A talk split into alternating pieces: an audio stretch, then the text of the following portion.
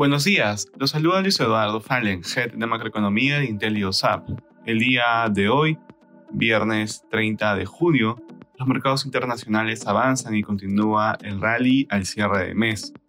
De manera particular, en Estados Unidos los futuros avanzan impulsados por una economía que vio corregido al alza su crecimiento del primer semestre, principalmente desde el consumo. Hoy serán clave los datos sobre consumo de mayo y su deflactor. En el terreno de datos económicos, además se publicará el gasto personal de mayo, estimando una desaceleración a 0.2% mensual.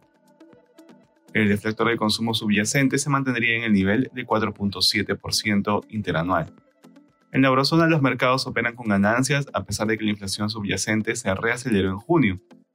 En la eurozona la inflación de junio bajó a 5.5% interanual y la tasa de desempleo de mayo se mantuvo en 6.5%.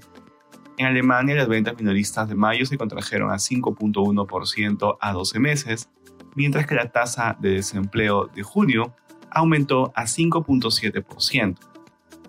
En Asia los mercados cerraron dispares. En Japón y Corea la producción industrial de mayo tuvo variaciones de 4.7 y menos 7.3% interanuales. En ambos países mejor que lo esperado. En China los PMI del gobierno en manufactura y servicios fueron 49 y 53.2 puntos de junio respectivamente. En commodities, el precio del oro retrocede durante la jornada, por su parte el precio del cobre avanza Finalmente, el precio del petróleo disminuye, ubicándose alrededor de 70 dólares el barril WTI. Gracias por escucharnos. Si tuviera alguna consulta, no dude en contactarse con su asesor.